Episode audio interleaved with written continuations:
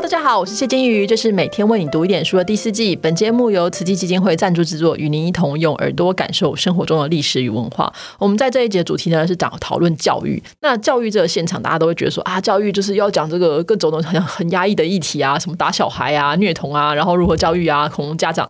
可是我觉得我想要谈的是一个比较不一样的议题。跟我们今天这位来宾，其实刚才聊说，我们不见已经数年矣，是在一个泛科学这个知识的场合当中。那我当时听他。演讲之后，其实我觉得非常的震惊，就是说啊，竟然有这样的老师，我怎么没有遇到啊？真是太可惜了，很想去他的学校去听一下他的课。所以，让我们欢迎南投县立爽文国中的老师，同时也是这个老师你会不会回来的原作者。这之前有拍成电影嘛，很帅。但重点是，老师其实有一个很有趣的计划，叫“梦的 N 次方全国教师专业自主研习计划”。让我们欢迎王振中老师，欢迎王老师。Hello，金好，各位朋友，大家好，我是振中老师。大家听到老师的声音。就知道非常的这个热情啊！那我们先谈的就是说城乡差距，其实教育资源落差很大这件事情，大家都可以理解。那我们当然会觉得说，数位时代应该有一些方法可以就是弥补这个，所以那我们是不是募捐一些器材啊，募捐一些这个电脑啊等等的，去让学生可以上网搜寻就可以？在您看来，这些城乡差距的这个根源究竟是什么？呃，我觉得谈教育差距，教所有教育的城乡差距这件事情，嗯，很有意思。城乡之所以教育会有差距，的确一开始是因为教育的系统体制有了落差，嗯，所以现场我们看到说城乡的教学教育有差距，对。可是是因为教育系统跟制度有了差距，导致现场的教学有了落差，嗯。那现在要回过头去弥补这个教育政策跟系统的落差，还是得靠教学差距的拉近。嗯，我用白话来讲的意思就是说。台湾未来，甚至现在已经正在进行发生的事情，你去观察，就是说，对，在台湾，它只会有台北市跟南投县的教学差距。嗯，南投县里面会有南投市跟仁爱乡的教学差距，仁爱乡里面会有 A 国中跟 B 国中的教学差距，某一个国中里面会有 A 老师跟 B 老师的教学差距，加起来就很多。其实，所以其实这个教育的水平，或者是他的那个学习能力的落差，是展现在教学的落差上。嗯，所以嗯谈数位教育这件事。或者是资讯融入这件事情，或等等，他最后最终回到一个是有没有这样子的师资，或是我们现场老师有没有足够的一个专业的增能，让自己去理解到这个世界，我们的孩子在面对什么样的世界？嗯嗯。那所以数位这个部分去弥补我们教学的差距，我认为就是两个很重要的素养，叫数位跟阅读双素养。嗯嗯。OK。我们的孩很多孩子玩手机，然后他很会使用手机的各种功能，可是他真正需要用到手机去阅读、数位阅读的时候。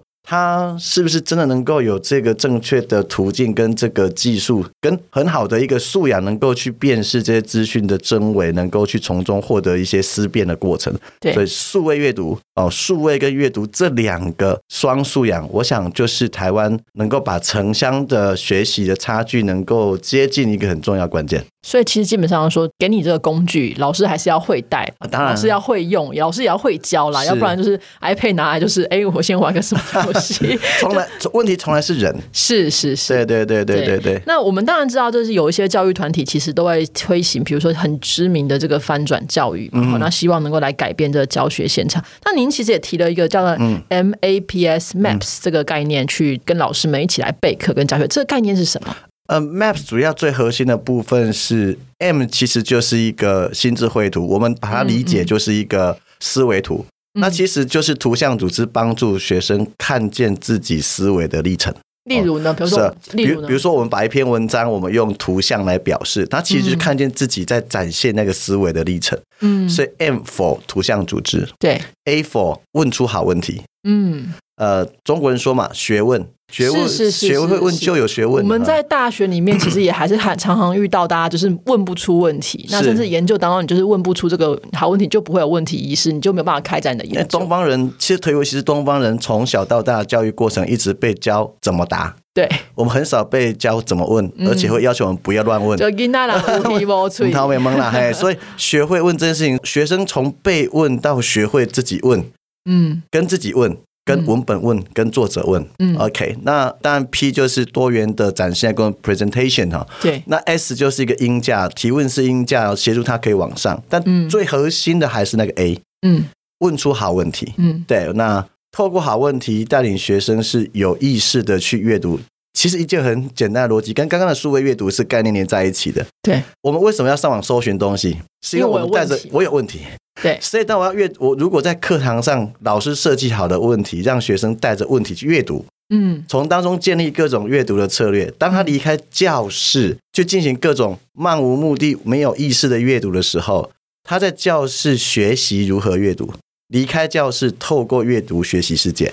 嗯嗯，这这这是我们希望这个教学法带给学生的一个养分呐。嗯，那这样的话会你会怎么设计这个所谓真能的这个课程？老师们会聚集起来，然后拿比如说我们现在课本，或是我们现在所要教的东西一起来试试看，我们可以怎么样设计吗？像今天我们来这个录音，一个其实很重要。像平常我的课很多哈，就是学校上课，我在学校上课，我是一个国中老师，非常的。我今天之所以能够来，是明天后天我们在新北是我们这个所谓的梦恩的工作坊。对，一四年我在网络推动。一个叫做“我有一个梦”的计划，希望串联台湾的老师、各科各年段的教学专家，我们来开工作坊，嗯，然后吸引老师来学习。对，学习当中大家来学好方法，找到伙伴，组成社群，学方法回教室实践。隔一年换你上来跟大家分享你的实践，是很像直销的模式。蓝钻总裁，双赚双赚。各班，然后各科这样，这是一个由台湾的教师民间自己发起的一个自主的一个研习的浪潮。嗯嗯。那第一场就是吸引一千七百七十个老师参加。哇！第二场是两千七百，越来越多。到今年是第八年，明天后天就是第八年的最后一场。我每一年都有十场到十一场，分区办。啊，明天这两场的报名人数哦，两天是一千四百八十七。嗯嗯，在新北光中永和，所以不算其他的双 不不算双北其他的地方。但我们是欢迎其他，不过主要还是双核为主。嗯，所以这八年来，台湾已经吸引超过三万六千个老师，嗯，不不重复的三万六千人，嗯嗯，加入了这个梦恩计划，各科各个社群回去实践上来分享。再上来分享的老师，到这三年已经超过两千四百个。嗯，那一个概念就是整个亚洲华人地区绝无仅有的一个模式，因为台湾够民主、够自由、够开放。我们看到很多国家是不太希望老师这样子成群结队。对，因为你这样结结起来，到时候你们弄出什么事情，反而是台湾的。我我们比如说台湾的教育主管机关，教育部或国教署。OK，纵使他们有做过很多其他大家不是很认同的事情，可是在这一件事情上，他们做对了。嗯，他们支持台湾的老师自主发展社群，然后透过社群互相学习。嗯，你会发现哦，疫情期间我们每天下午两点期待 CDC，嗯，期待记者会。对，可在过去这两三年，教育部教学现场、中小学现场，当全台湾停课的时候，我们是没有 CDC 的哦。但台湾老师怎么可以有办法去透过这一段全线上的这样子的时间，在社群找到伙伴哦？就互相帮忙，对，互相帮忙。这个东西怎么用啊？是没错，你说的没错。这个怎么用啊？就会有人回答。然后我用了之后，我就可以说：“哦，刚才这个可怎么用哦？”它这个社群共好的力量。嗯嗯嗯。所以孟恩只是台湾这么多的大大小小社群的其中之一，它甚至可以称为是一个社群的平台。哈，那因为这样的力量，所以老师们共备、共好，一起学习，分享自己学会的，去学习自己还不会的。因此，让台湾的教学现场是非常的多元，非常的呃有趣。这我们常在媒体上看到更多是关于一些狗皮倒灶的报道，可是，在梦恩里面，你会看到台湾更大多数一群努力准备教学的人。嗯嗯，我们常被问：哎，你们准备好了没有？我很想跟他回答：教学从来没有准备好的一天。但是，请你相信，我们从来没有停止准备。就是有了有学生就要上了，没有什么准备不好，准备不行的话，再继续再努力，这样这样子的。那有这个年龄上的差距吗？你说老师们现场吗？对，哦，呃，什么年纪都有都有。所以我们不是像大家大家想象说，哎呀，老师年纪大了，可能就不想学习。其实还是很多的，还是还是很多有资深的老师愿意继续努力。我也是资深老师呢。你看起来太年轻了，你不太像。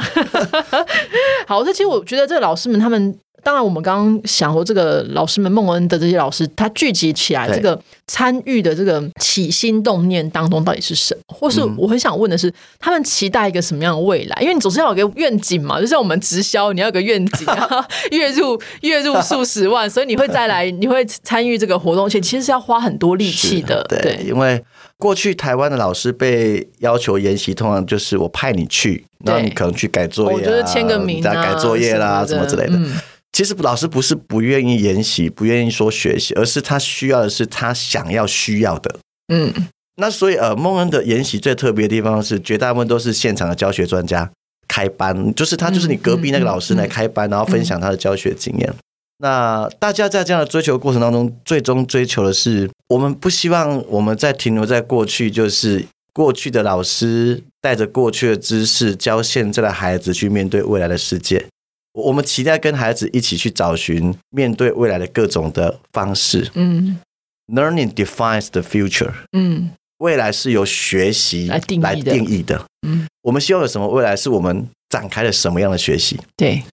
所以在这过程当中，我觉得我们所有老师心中的共同的一个梦，就是说我我们可以在这个职场，然后透过不断的精进，然后跟孩子一起去共同看见未来各种不同的样貌。